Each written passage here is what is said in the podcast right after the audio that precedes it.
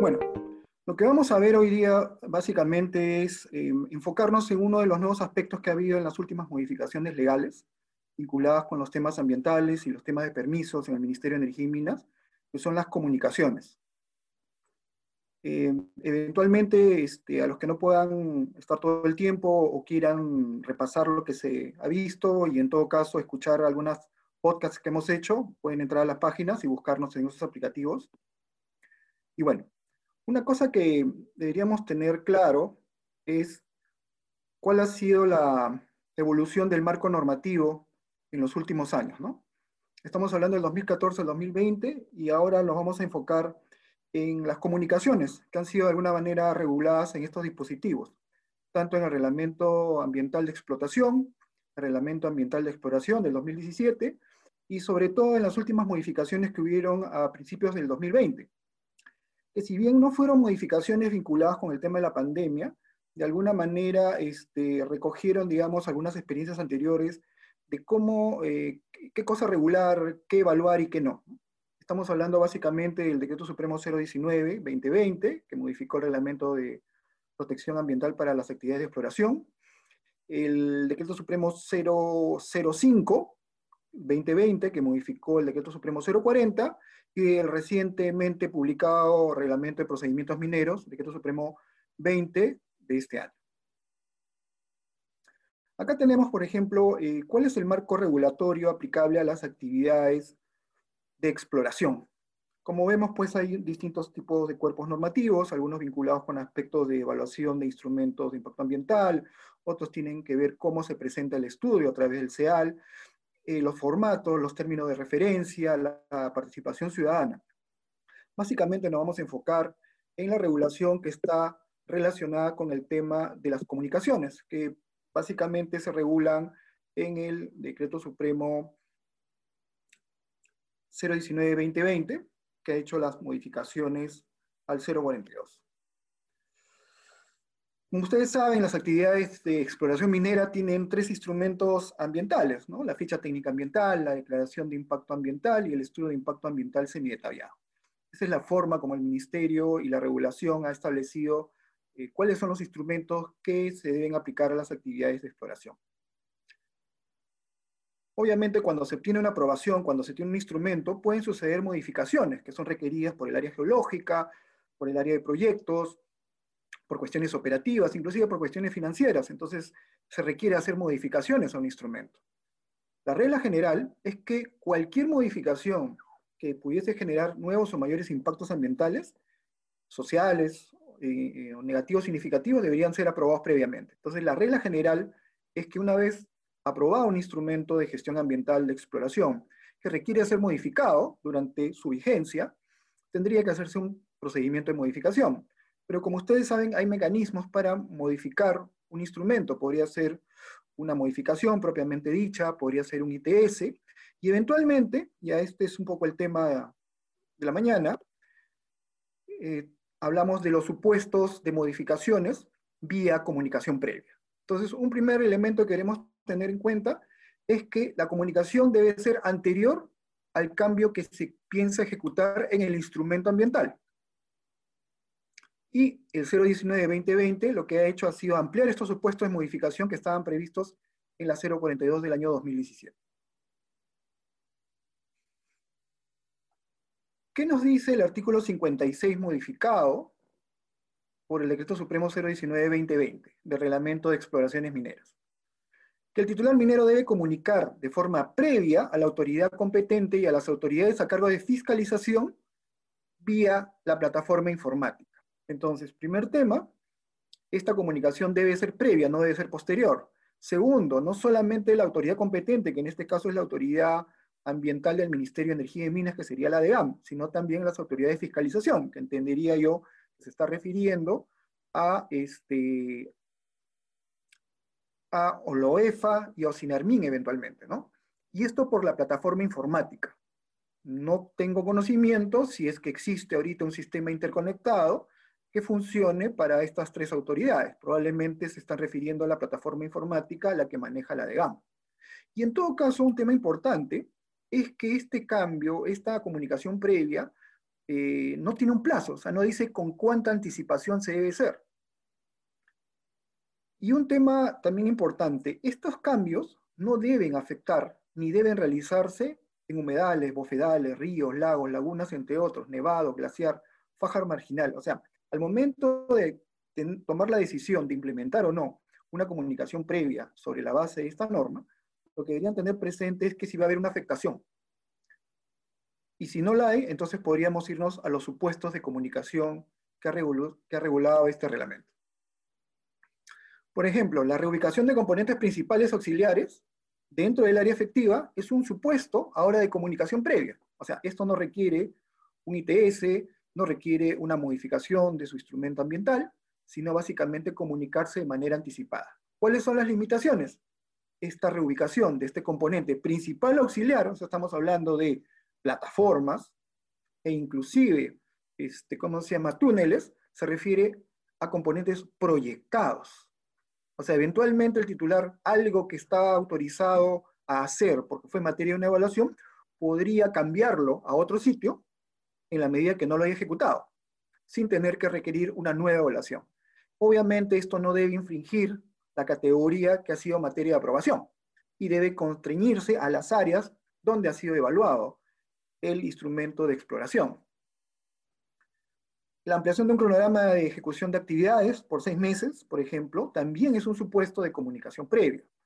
La incorporación de equipos como medidas de contingencia o stand-by. Estamos hablando de equipos que se manejan, pero de que no, no operan, sino funcionan en la medida que el equipo principal esté en mantenimiento, tenga que ser reparado o, o, falle.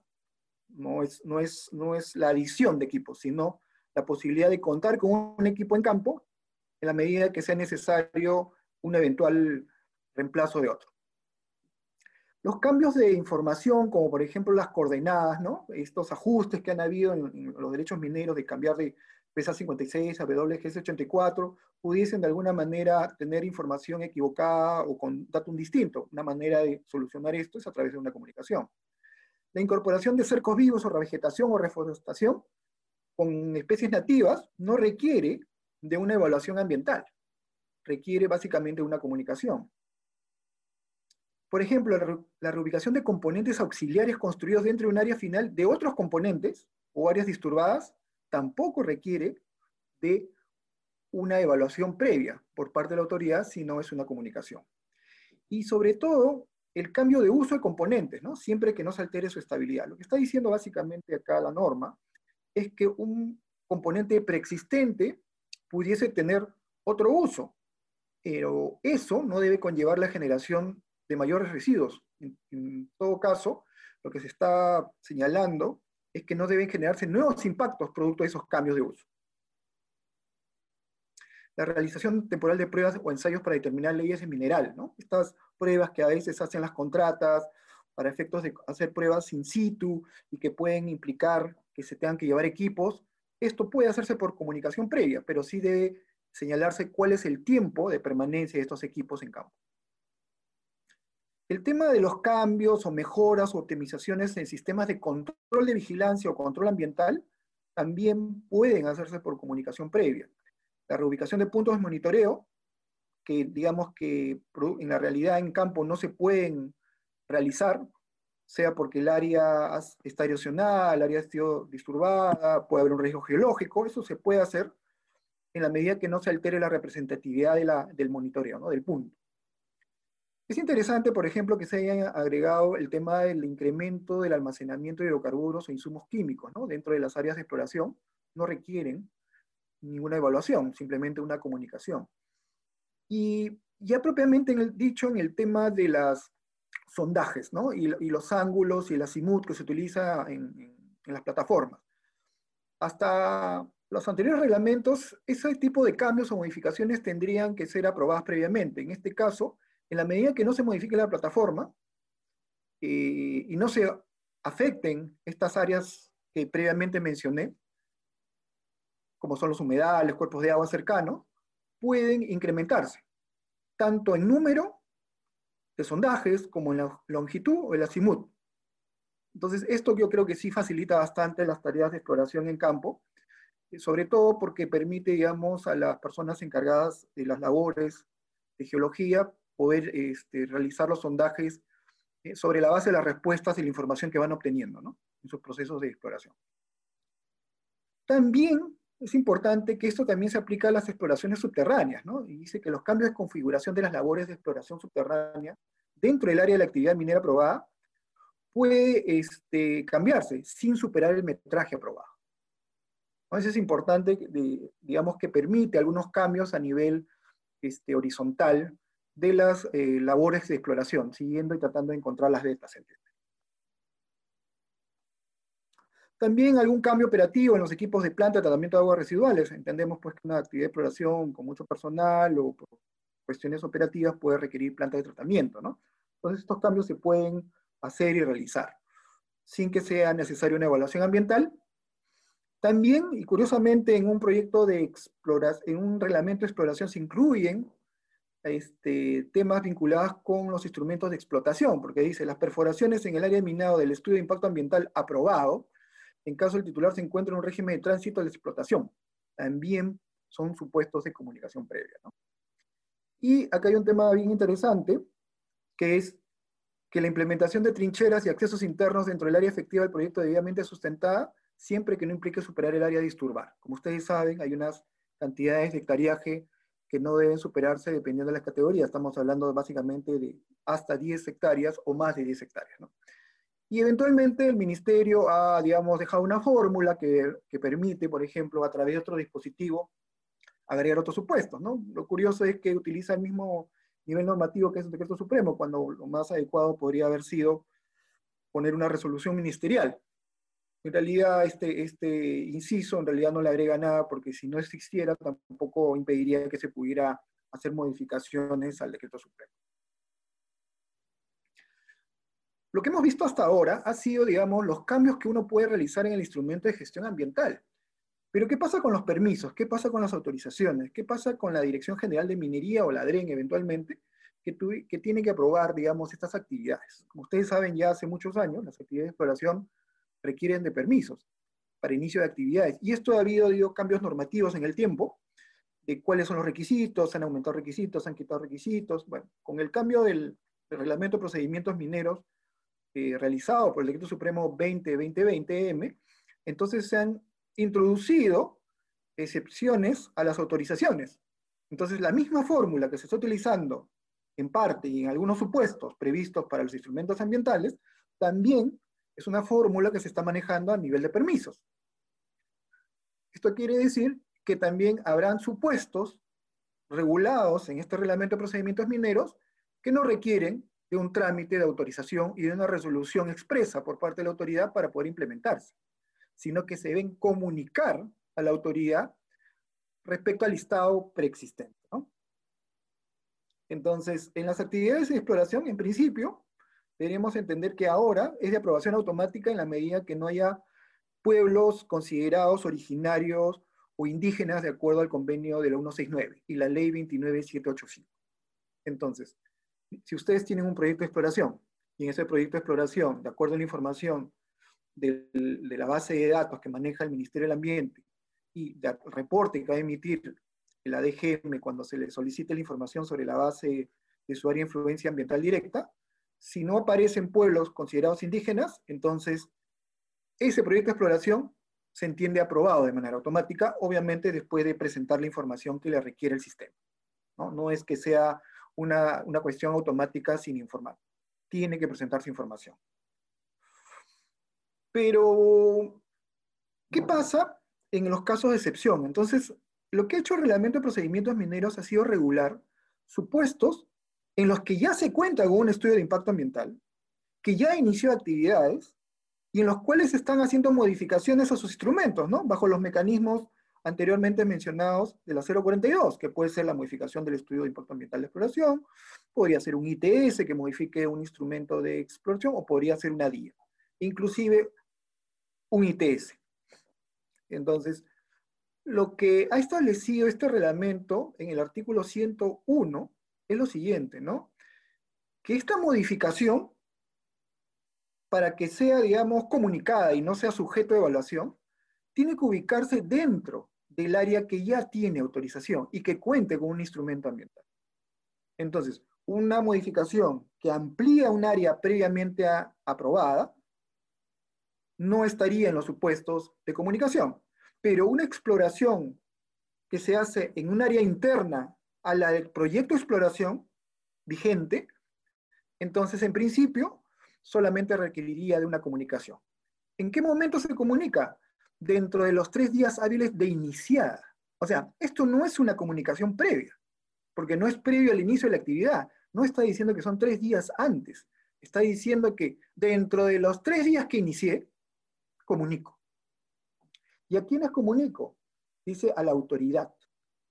Entiendo yo que en este caso la autoridad de permisos es la Dirección General de Minería, pero mi recomendación es que también lo hagan a la Dirección General de Asuntos Ambientales Mineros y al órgano fiscalizador, a efectos de evitar cualquier contingencia. Como sabemos, las entidades del Estado no están interconectadas, no funcionan, hay descoordinación, por lo tanto es mejor acreditar documentalmente que se está cumpliendo con la norma a efecto de poder sustentar cualquier elemento más adelante.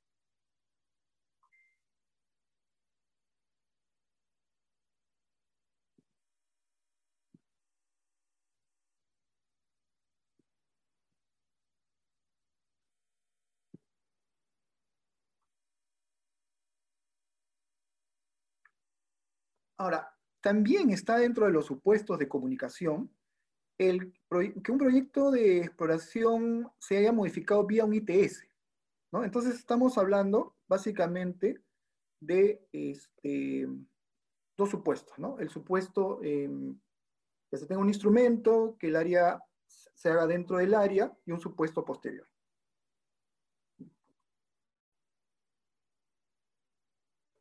Ahora, es importante que este, la autoridad debe tener por presentada dicha comunicación.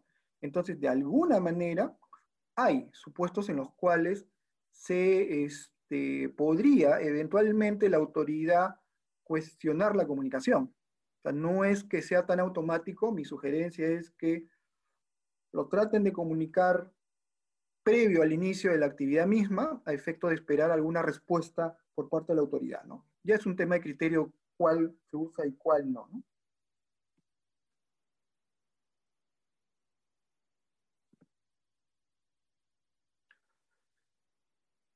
Ahora, como habrán visto en la parte anterior, en el reglamento de exploraciones, hay cambios que se pueden hacer como comunicación y cuando vemos de la parte de autorizaciones, no se menciona esto. Hemos hecho algunas consultas con la Dirección General de Minería y eh, nos han confirmado que en realidad algunos cambios realizados por comunicación en el reglamento, en el instrumento ambiental de exploración, también son sustento y son válidos para que puedan conllevar la comunicación por parte eh, de la parte de permisos. Entonces, ese es un tema, por ejemplo, ya sujeto a interpretación, por lo menos es un criterio. Hubiéramos, nos hubiera gustado que estuviese en algún documento o una norma, por lo menos, pero bueno, por lo menos es un criterio existente.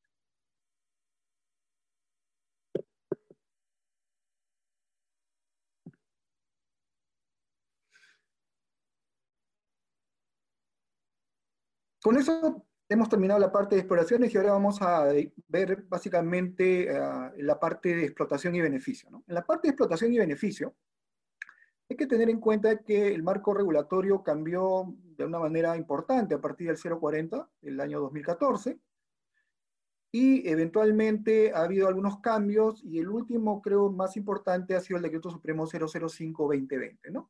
Que establece algunos pequeños cambios en la norma, pero lo que sí es importante es que comienza a, incrementar, digamos, estos supuestos de comunicación, ¿no? De alguna manera, esta fórmula este, mencionada en el reglamento de exploraciones también se aplica en el reglamento ambiental de explotación y beneficio minero. Como ustedes saben, en un solo cuerpo normativo hay distinta regulación para, para ambos, ¿no? El instrumento típico eh, para las actividades de explotación y beneficios el estudio de impacto ambiental detallado. Eventualmente, alguna operación muy antigua podría contar con un PAMA. Como ustedes saben, ya ha habido ciertas modificaciones que ha establecido que la integración de estos instrumentos se hace a través de una modificación. Y y, digamos, lo estándar es que todo cambio o variación de un instrumento de gestión ambiental detallado, un estudio de impacto ambiental detallado para estas actividades, debería hacerse mediante el MEIA, ¿no? La modificación del instrumento, ante el SENACE. Y si no, podría ser un ITS. También hay supuestos de ITS que están regulados y han sido desarrollados un poquito más detalle a la 040, eh, con la modificatoria de este decreto supremo, que de alguna manera desarrolla estos supuestos de cambios. Pero también se ha introducido el 133A como supuestos de comunicación previa. Creo que el gran aporte de este decreto supremo 005-2020M es eso, ¿no? Incluir supuestos que no tienen mayor relevancia ambiental, que se estima que no van a generar impactos ambientales adicionales, y este, se han establecido estos mecanismos de comunicación. Y los casos están regulados en un anexo.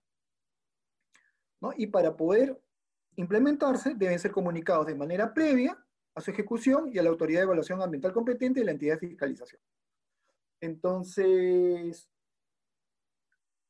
en la fórmula del reglamento de exploraciones tampoco esos cambios pueden conllevar nuevos impactos, nuevos permisos. Estamos hablando de cambios que no tienen una relevancia o significancia ambiental, que permiten de alguna manera mantener informadas a las autoridades competentes de aquellos cambios que se están haciendo en la operación entonces, mi sugerencia es básicamente no forzar la figura de la comunicación, sino tratar de ver si que lo que se pretende y se necesita realizar en operación está en el listado.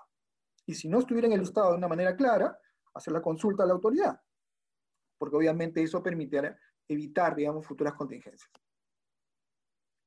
¿Cuáles son estos supuestos de comunicación previa que pueden modificar el instrumento de gestión ambiental detallado, ¿no? el, el EIAD, en una operación de explotación o beneficio. Primero, el cambio de ubicación de maquinaria, equipos estacionarios o móviles dentro del área efectiva.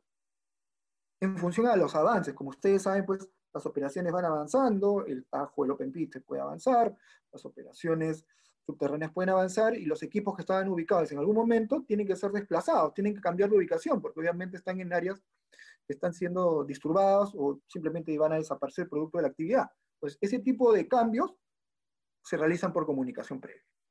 La incorporación de equipos de respaldo, ¿no? Como el caso de exploraciones, igual. Yo tengo, en este caso, no sé, una casa de fuerza, necesito que funcione 24 horas y eh, tengo un equipo backup. En caso falle, tenga que llevar mantenimiento o haya un rendimiento inferior al necesitado, lo coloco. No es que se aumente la capacidad aprobada, sino es que eh, funciona como un equipo que, de reemplazo, ¿no? E, de, de Y para eso, con una comunicación previa se le puede informar a la autoridad que ese, ese equipo existe.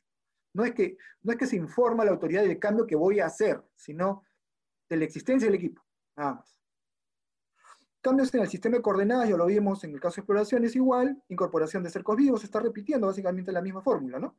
Una cosa interesante es la no ejecución. ¿Qué pasa cuando, por ejemplo, uno no desarrolla este, total o parcialmente plataformas de exploración o componentes auxiliares que estuvieran asociados a componentes para prevención o mitigación. Entonces, ese tipo de cambios, digamos, de no hacer, se comunican también a la autoridad. La eliminación de puntos de monitoreo por la no ejecución de la actividad objeto del control. ¿Qué pasa si yo este, se estableció un punto de control que respondía a un componente nuevo que se iba a realizar o un avance en una operación y al final se tomó la decisión de no realizar el componente principal. No tiene sentido, pues que existe el punto de monitoreo, ¿no? A veces el OEFA ha exigido al administrado este, y ha cuestionado el hecho de que el punto de monitoreo no esté, ¿no? que no aparezca en campo, a pesar de que el componente que iba a ser monitoreado por ese punto no existe porque no se ejecutó, simplemente porque ya esa actividad se decidió no realizar y sin embargo en algunos momentos este, la autoridad de fiscalización ha iniciado procedimientos sancionadores, lo cual no tiene sentido en realidad. Entonces, de esta manera la norma prevé un mecanismo sencillo para eliminar este, este punto en la medida que no comprenda, pues, este, la, elimine puntos de control activo, ¿no? que sí son requeridos, obviamente. La reubicación de componentes auxiliares no construidos en el área efectiva del proyecto y de componentes auxiliares construidos dentro del área final de otros componentes, o sea, mecanismos de reubicación también son permitidos vía comunicación en los proyectos de explotación y beneficio. El cambio de uso de componentes para ser destinados a complementar actividades principales. ¿no? Imagínense ahora en el tema del COVID, que un área de almacenamiento tenga que ser dedicada a un área de, este, médica, para poder atender a, o hacer tamizaje a las personas o al personal por el tema del COVID-19, por ejemplo. eso no requiere ser materia de evaluación, se puede comunicar. Es cierto que el decreto legislativo 1500 de alguna manera permite, pero digamos, en la medida que el decreto legislativo 1500 está asociado con una situación temporal, que esperemos que no dure más el próximo año, el tema del COVID, en realidad esta va a ser la base legal que le va a permitir darle otro uso a los componentes en la medida que no se generen mayores residuos. ¿no? Igual, la realización de pruebas, ensayos temporales, eficiencia de plantas de procesos, remediación, operación, también pueden hacerse, ¿no? A través de una comunicación. La actualización de tecnología a efectos de optimizar componentes o actividades de vigilancia y control ambiental también pueden ser objeto de una comunicación previa. La reubicación de coordenadas de punto de monitoreo en caso fortito fuerza mayor, ¿no? Que pasa, por ejemplo, si un punto de monitoreo de agua es arrastrado por la corriente, entonces obviamente su reubicación en un punto más seguro y cercano y que sea representativo, no tendría por qué ser materia de una nueva evaluación, en la medida que ya se sabe qué es lo que se quiere, digamos, monitorear. Ese es un caso, por ejemplo, de comunicación previa. Y en el tema de los PADs, ¿no? Para estas operaciones de, de oro, básicamente, este, se han planteado una serie de cambios y modificaciones que se pueden hacer vía comunicación. Verma de seguridad, tendido de taludes, instalación de raincoats adicionales, modificación del sistema de iluminación, modificación del sistema de protección de descargas eléctricas, modificación o reubicación de los canales de coronación, incremento o reubicación de instrumentos de geotecnia, disminución de altura del lift, reubicación de tuberías y captación sin modificar caudales de río, instalación de equipos de comunicación, se pueden realizar por comunicación. ¿no? Eh, lo que sí aclara la norma es que en este caso este cambio para, no aplica para plataformas de lixiviación dinámica, ¿no? los famosos pads dinámicos, que son pads sobre pads. La modificación y extensión del trazo en la línea de distribución de energía eléctrica de tensión media dentro del área efectiva de la unidad. Entonces, ahora está claro que ya no es un ITS, es una comunicación. En el caso de que ustedes necesiten cambiar el trazo de las líneas de energía eléctrica dentro de su área efectiva. Ojo que no está diciendo dentro de su área de influencia ambiental directa, está diciendo dentro de su área efectiva. Perforaciones en áreas de componente o dentro del área esturbada, asegurando el cumplimiento de medidas de seguridad, también este, en la medida que no afecten sistemas de impermeabilización de componentes de operación, pueden hacerse ahora por comunicación. Variaciones de capacidad de almacenamiento de los carburos, que ya lo habíamos visto en exploraciones también. En el tema de los sondajes, también tiene la misma, tiene la misma fórmula del proyecto de exploración, se puede aumentar el número, el sondaje, la longitud inclinación, o el ángulo, ¿no? La medida que no se modifique el cronograma. Ese tema es discutible, ¿ah? porque, por ejemplo, hay una confusión, creo, en las autoridades, este, eh, digamos, ambientales, en las autoridades de fiscalización, acerca del tema de cronogramas y vida útil. Creo que hay una confusión. La vida útil responde a un tema de reservas, probadas y probables. En cambio, el tema de cronograma responde básicamente a tema de actividades. Y yo podría haber dejado de haber hecho actividades por razones operativas, por cuestiones de pandemia, por N razones, o haber disminuido mi capacidad de producción, y por tanto las reservas siguen manteniéndose no explotadas. Entonces, ahí hay un tema bien interesante que podría ser inclusive materia de, otro webinar. Los cambios de configuración de labores mineras dentro del área de actividad aprobada también se pueden realizar vía comunicación, en la medida que no se supere el metraje aprobado. O sea, básicamente lo que estamos viendo ahí, que estos cambios que son subterráneos, se hacen a nivel, este, digamos, horizontal y no vertical, ¿no? porque se entiende que si comienzan a profundizar podrían captar cuerpos de agua, afectar cuerpos de agua cercanos. Cambios operativos en la planta de tratamiento de aguas residuales, igual. Variación del número de longitud y creación de sondajes, también, estamos repitiendo. Y finalmente llegamos al tema de los permisos. Entonces, hasta ahora lo que hemos visto ha sido instrumentos ambientales de exploración, comunicaciones para cambiar esos instrumentos, este, permisos ante la Dirección General de Minería para exploración, comunicaciones para modificar las autorizaciones de exploración. Hemos revisado el marco regulatorio de los instrumentos de gestión ambiental de explotación y beneficio, y qué supuesto recoge la norma para hacer cambios vía comunicación, y ahora nos vamos a los permisos, nos vamos a, digamos, la actividad y la Dirección General de Minería. Entonces, también el 2020, en el Reglamento de Procedimientos Mineros, permite que alguno de estos cambios a los permisos y autorizaciones de plan de minado, botaderos, nuevos tajos, PADs, plantas de beneficio, modificación de la concesión de beneficio, construcción, pudiesen hacerse con comunicación y no con un trámite de evaluación previa que es, digamos, lo estándar, ¿no? Si bien ha habido cambios en el reglamento 2020 vinculados con esto de los permisos y se han establecido casos de aprobación con silencio administrativo positivo, con silencio administrativo negativo, este, me parece un gran avance que se haya introducido también supuestos de comunicación en los permisos. O en realidad yo creo que los permisos deben estar en función a cuál es el valor agregado que este, se incorpora o que, generan, digamos, al administrado y a la administración.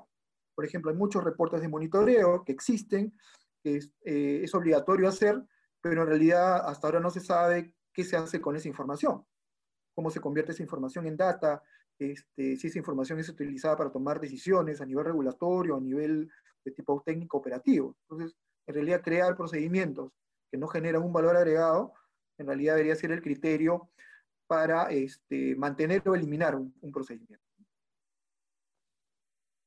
Entonces, las actividades, como ustedes saben, las actividades de explotación, que incluyen la, el plan de minado y botaderos, están sujetos a permisos.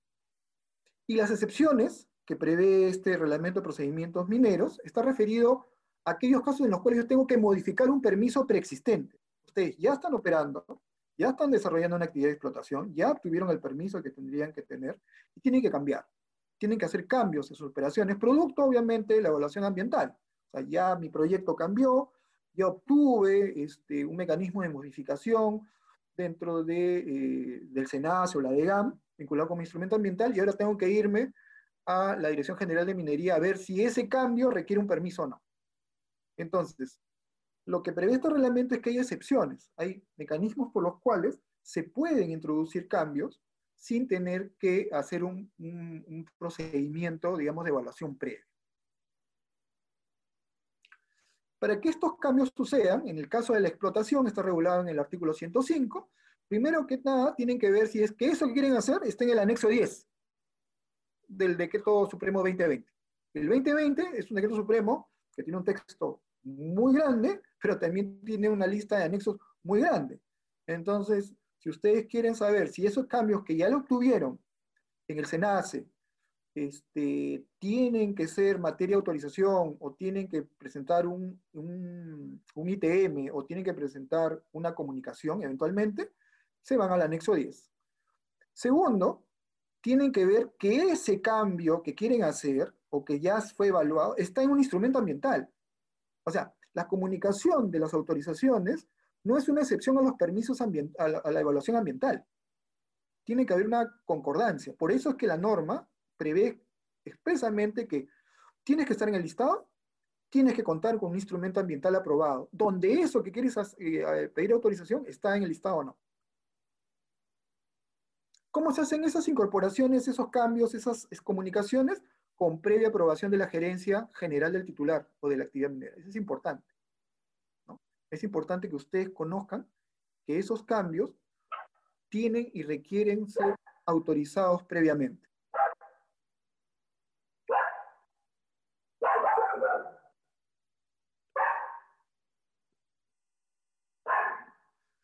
¿Cuáles son esos cambios del anexo 10 que se permiten hacer por comunicación.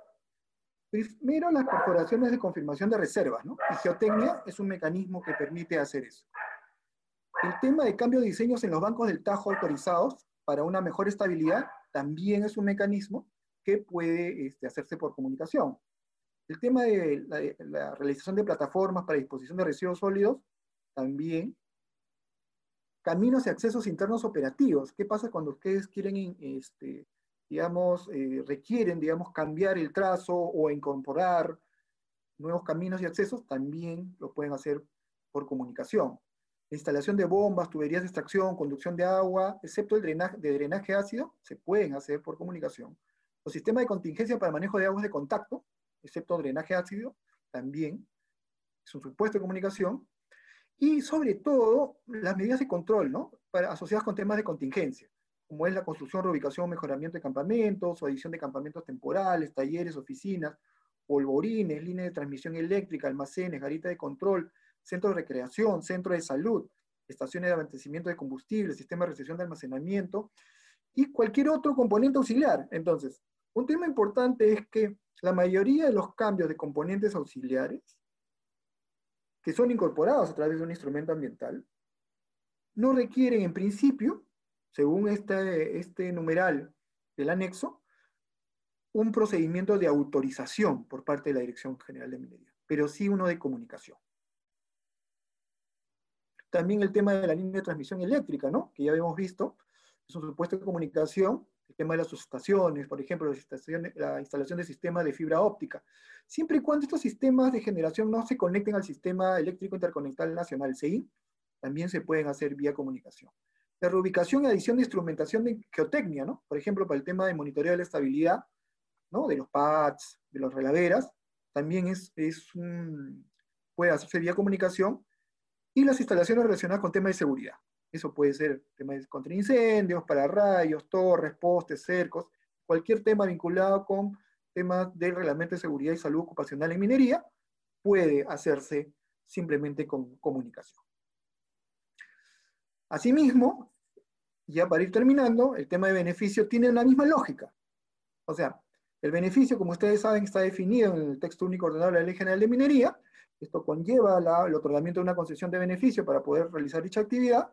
A veces esa actividad es, digamos, eh, se, se, puede presentar de manera independiente, pero, digamos, la tendencia es que se, se presente de manera conjunta con la actividad de explotación. Pero, desde el punto de vista de los permisos, son permisos distintos son procedimientos distintos.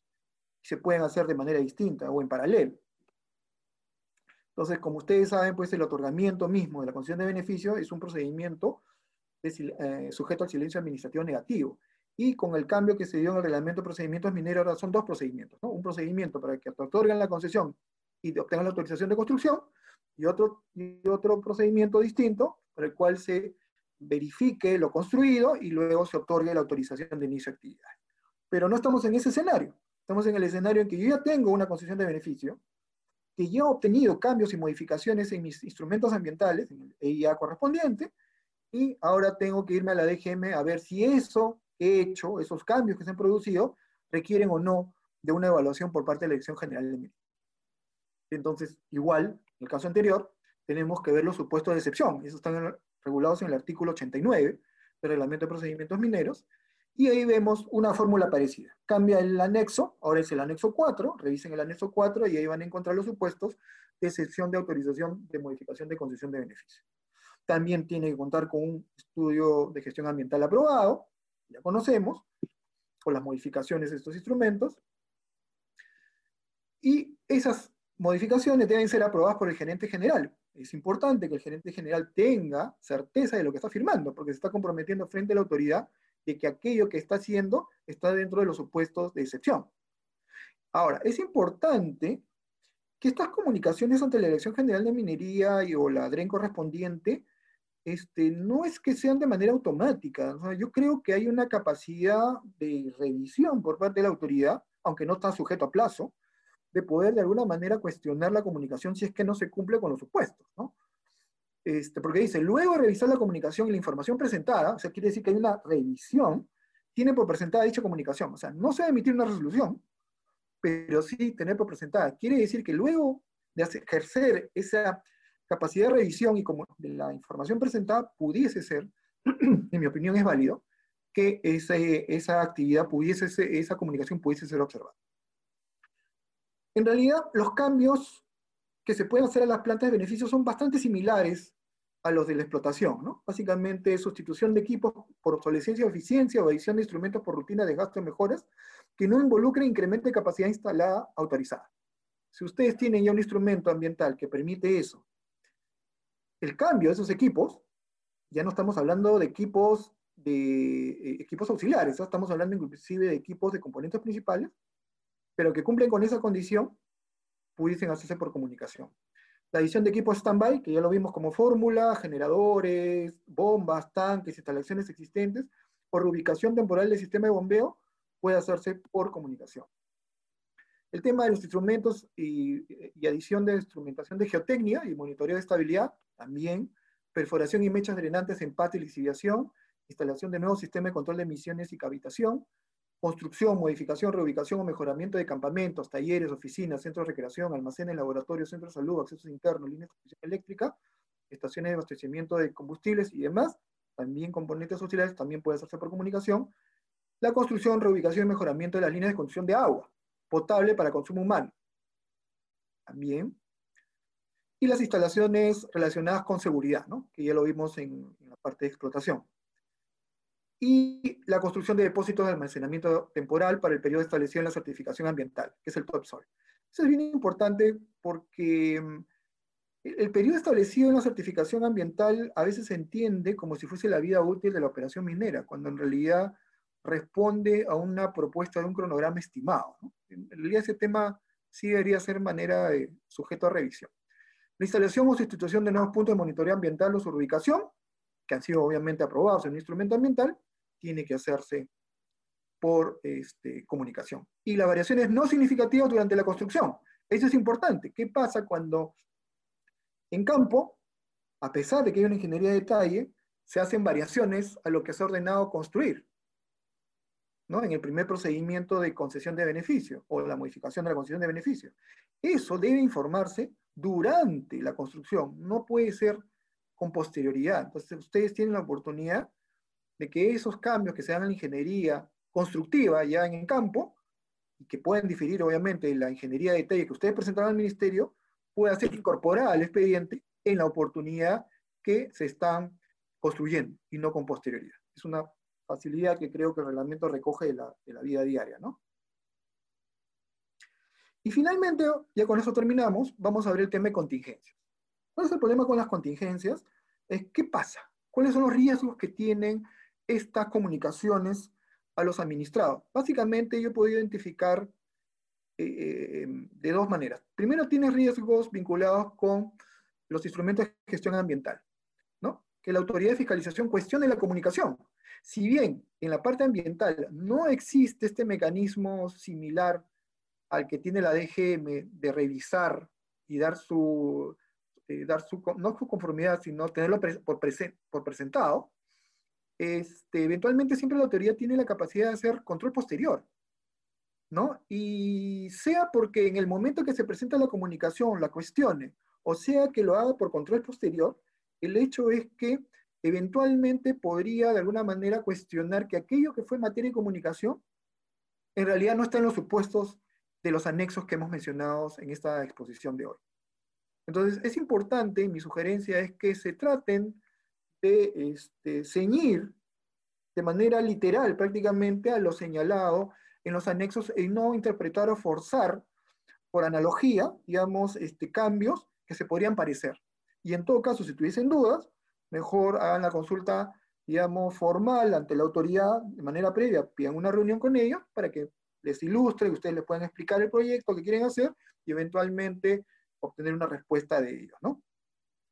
Eh, también en el tema de autorizaciones de actividades por parte de la Dirección General de Minería o la DREM, acuérdense que el reglamento de procedimientos mineros es un, es un reglamento que es aplicable a los BORES y a la, la DGM. También podría ser eso, ¿no? Que, este, que se comunique, digamos, en el momento de esta revisión y por tener presentado el documento lo que se está cansando y como la fórmula dice que es a los tres días de haber iniciado la construcción, entonces los interrumpa. Mi sugerencia ahí es más bien que no siendo esta comunicación previa, porque así no lo establece la norma, creo que lo mejor que podrían hacer ustedes para evitarse problemas es enviar la comunicación de manera previa, antes de su ejecución, a efectos de por lo menos evitar en caso de una denegatoria, un cuestionamiento por parte de la autoridad, un problema de haber implementado algo que según la autoridad no debería hacerse.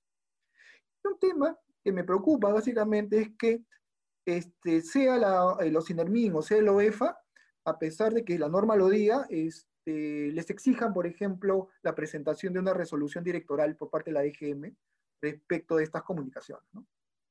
lamentablemente, a veces al momento de interpretar las normas es muy literal, no se conoce a detalle las normas y se podrían decir cosas como que acá dice que para hacer toda la actividad debes tener tu certificación ambiental. ¿no? Por ahí, por ejemplo, hay un criterio EFA que espero ya supera, eh, espero que ya había sido superado, que dice que los ITS no son certificación ambiental. Y por tanto, dice, si no está incorporado un instrumento vía modificación, entonces este, tú estás desarrollando actividades sin tener los permisos necesarios. Lo cual obviamente no es cierto, pero al final toda norma que se, se incorpora, digamos, digamos a los permisos, genera pues interpretaciones hasta que más o menos la autoridad eh, nos ilustra de cuál es la correcta interpretación y, a su vez esto llega a las otras autoridades. Entonces, yo sugeriría por lo menos este, tener mucha cautela al momento de aplicar la comunicación. En principio, limitarnos a las comunicaciones que estén en el listado de manera expresa y eventualmente si hubiese una duda, consultar con la autoridad antes de la implementación, a pesar de que en algunos casos no es requerido, a efectos de evitar futuras contingencias, porque pudiese ser que nos entrampemos en unas discusiones de que si es comunicación, no es comunicación, si es un supuesto, no lo es, cuando la, idea no es generar, digamos, eh, cuestionamientos a, las acciones o decisiones que toma el administrado, sino básicamente que el administrado puede implementar aquellas cosas eh, de acuerdo a lo que el marco normativo permite. ¿no? Bueno, con esto terminaría la exposición y me iría a la parte de preguntas. Bueno, vamos a revisar las preguntas.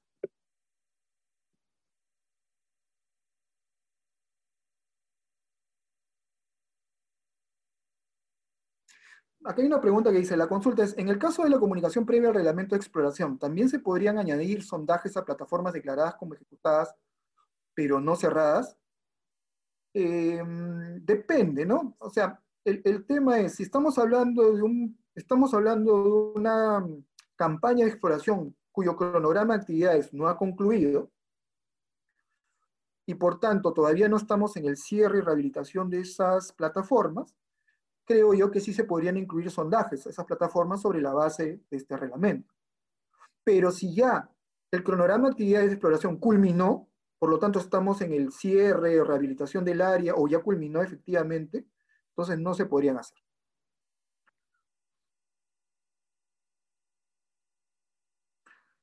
Em, nos preguntan sobre qué pasa cuando mi perforación no es exploratoria ni tampoco es, este, son parte de la operación, sino que son perforaciones que dan confiabilidad y permiten desarrollar ingeniería de una futura autorización de explotación.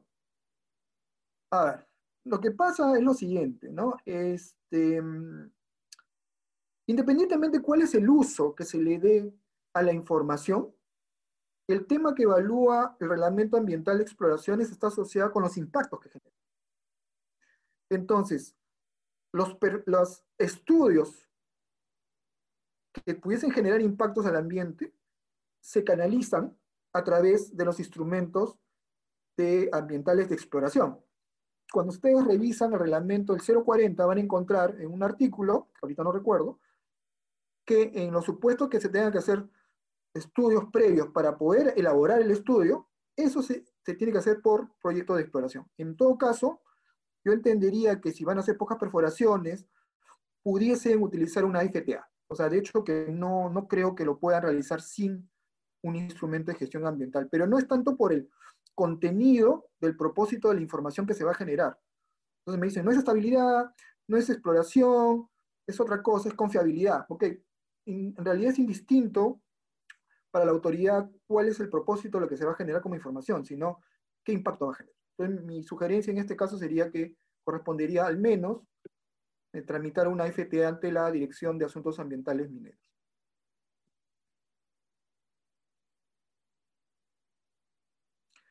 Eh, hay una observación bien interesante, es la típica siempre cuando se hacen normas y siempre se nos pasa algo, por ahí una contradicción y obviamente los titulares que van revisando con mayor detalle comienzan a encontrar esas consistencias. Efectivamente, es cierto de que la comunicación excepcional este, debe ser remitida por el Ministerio a la OEFA, ¿no? Y sin embargo, el propio eh, reglamento exige que también se remite el acta gerente a dichas instituciones. Mi sugerencia es la siguiente, es bien simple. Hacer una carta y enviarla ahora no es nada complicado.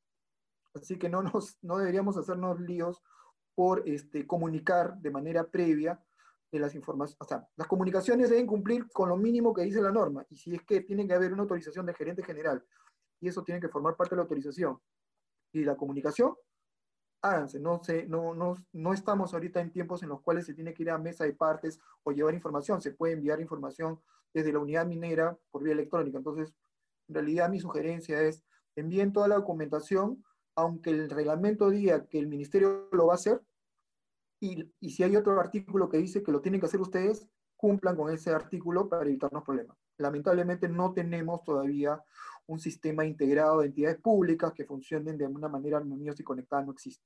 Entonces, digamos, es una tarea que tiene que realizar el ministro.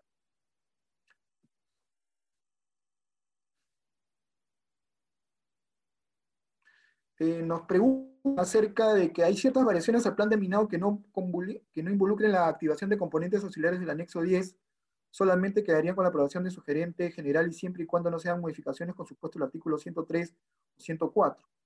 Ok, o sea, yo creo que ahí hay que tener mucho cuidado con la interpretación, porque en realidad no es muy clara la norma. O sea, hay variaciones en el plan de minado para operaciones continuas, en los cuales el tema de la aprobación del gerente general es, es clara. Como ustedes saben, las operaciones continuas son todas aquellas iniciadas con anterioridad a julio del 2001, porque no existía un reglamento que autorizara el inicio de actividades. Eh, hay ciertas modificaciones también que este, se pueden realizar, sobre todo las auxiliares, que, y que no estén previstas en el artículo 103 y 104, que también son aprobadas por el gerente general, ¿no? También es supuesto, pero son casos parecidos, pero no son exactamente igual. Yo lo que diría es, si eres una operación continua, entonces tu margen de comunicación es mucho mayor al que tú seas una operación que tiene autorización de inicio de actividades, en los cuales excepcionalmente tu margen es de comunicación.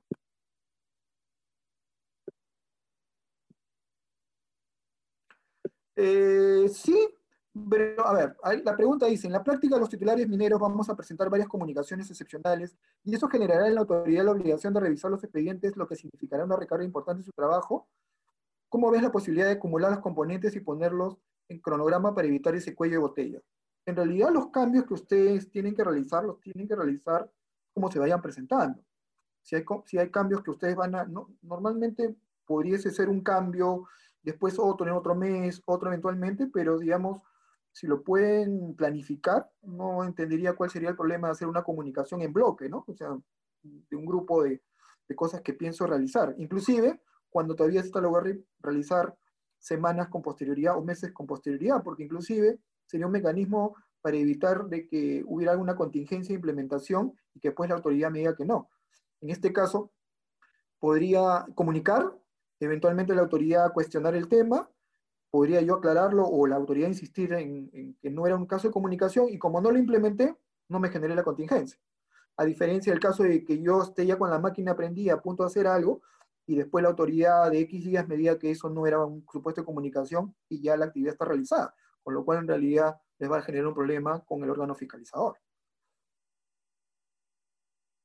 Ah, buena pregunta. Acá hay una pregunta muy interesante. He visto un caso así, este, real. Dice, luego de presentar la comunicación, ¿cuánto tiempo debemos esperar la evaluación de la DGM? Hay casos donde emiten observaciones negativas luego de 8 o 12 meses. Sí, efectivamente. Lamentablemente, la autoridad, eh, por lo menos ha sucedido en el pasado. Espero que ahora con el reglamento de procedimientos mineros el tema se afine un poco.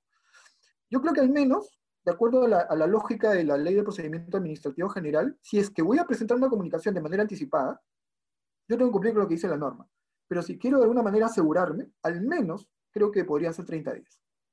¿Por qué? Porque digamos que 30 días es el plazo estándar regulado en la 2744 de comunicación. Eh, no de comunicación, perdón, sino de los procedimientos administrativos. Entonces, válidamente, si hay, un, si hay un pronunciamiento con posterioridad a ello, de alguna manera lo podría sustentar. Ahora, ojo, no confundamos el hecho de que yo presente una comunicación y que ésta se tenga por aceptada en un plazo determinado, aunque no está regulado, al hecho del tema del control posterior, porque el tema del control posterior lo que hace es ver si la documentación presentada es cierta. ¿No? Por ejemplo, yo presento algo y vamos a poner un ejemplo que me pongo, alguien se pone en calidad de gerente y después de haber de cruzar esa información en los registros públicos, la administración detecta que no lo era, era otra persona, o no era esa persona en todo caso. Entonces, eso podría de alguna manera generar una contingencia vinculada con el procedimiento, no tanto con la comunicación, sino con la validez del de la documentación presentada. Si ustedes presentan una autorización de un terreno superficial que no existe, Entonces, y eso es detectado por la autoridad, eso es control posterior. Es otra cosa. A veces hay un porcentaje en ciertas autoridades de evaluar una cantidad de porcentaje. Yo me acuerdo que en IGM, cuando trabajaba ahí, era más o menos el 20% de expedientes, pero que eso se hacía cada año, ¿no? Cada año se hacía una campaña de revisión de expedientes simplemente para contrastar los documentos presentados con la información pública que existía en otras fuentes y ver si es que la información era correcta o no. A ver.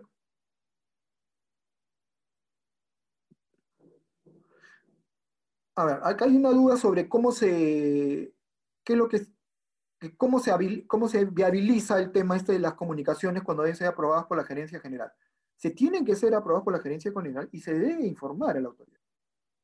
O sea, no basta con que, de hecho que parte del, trámite implica la aprobación por la gerencia, pero esto tiene que ser comunicado a la Dirección General de Minería. ¿No? O sea, si bien la norma te, te, permite hacer eso, lo que tienes que hacer es siempre informar a tu autoridad, porque la autoridad no tiene cómo conocer de ese acuerdo. ¿no? Y eventualmente, para que no haya ninguna duda de su existencia ni de cuándo fue hecho el documento, es mejor ese, ese mecanismo. ¿no? Eh, en el tema de comunicación de excepción de modificación de autorización de explotación, se dice que el plazo de cinco días posteriores al inicio de actividades. No es previo, exacto. O sea, en el tema de autorizaciones en la Dirección General de Minería, esas comunicaciones no son previas, según la norma. La norma dice dentro del plazo de iniciado. Puede ser cinco días, tres días, lo que sea, lo que establezca la norma. Entonces quiere decir que yo empiezo a hacer el cambio, ese es el día 1, el día 2, el día 3, hasta el día 5, válidamente podría comunicar. ¿no? Creo que no es una fórmula adecuada, pero es la fórmula que, se ha establecido en el reglamento. Yo más bien sugeriría presentarlo con un poco de anticipación, porque si ya uno ya sabe qué cosa va a hacer, lo puede presentar con anticipación.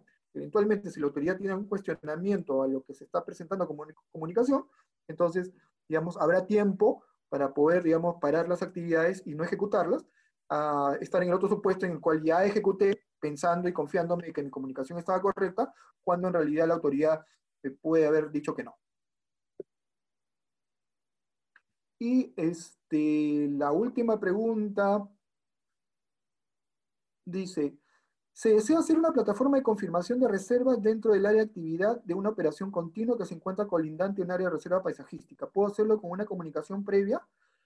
Eh, a ver, yo diría que sí, en la medida de que se mantenga cierta distancia con el área de reserva paisajística. Entiendo yo que estamos hablando de que esta actividad se va a hacer dentro del área operativa. Si está dentro del área efectiva del proyecto, no hay duda, no estamos hablando de una área de influencia ambiental directa, ni obviamente tampoco está fuera del área. Yo no le vería problemas para que en una plataforma de, confirmación de reserva se haga eh, en el caso de una operación continua. Y sobre esto, y ya para finalizar, este, a ver, acá tengo dos preguntas más, perdón.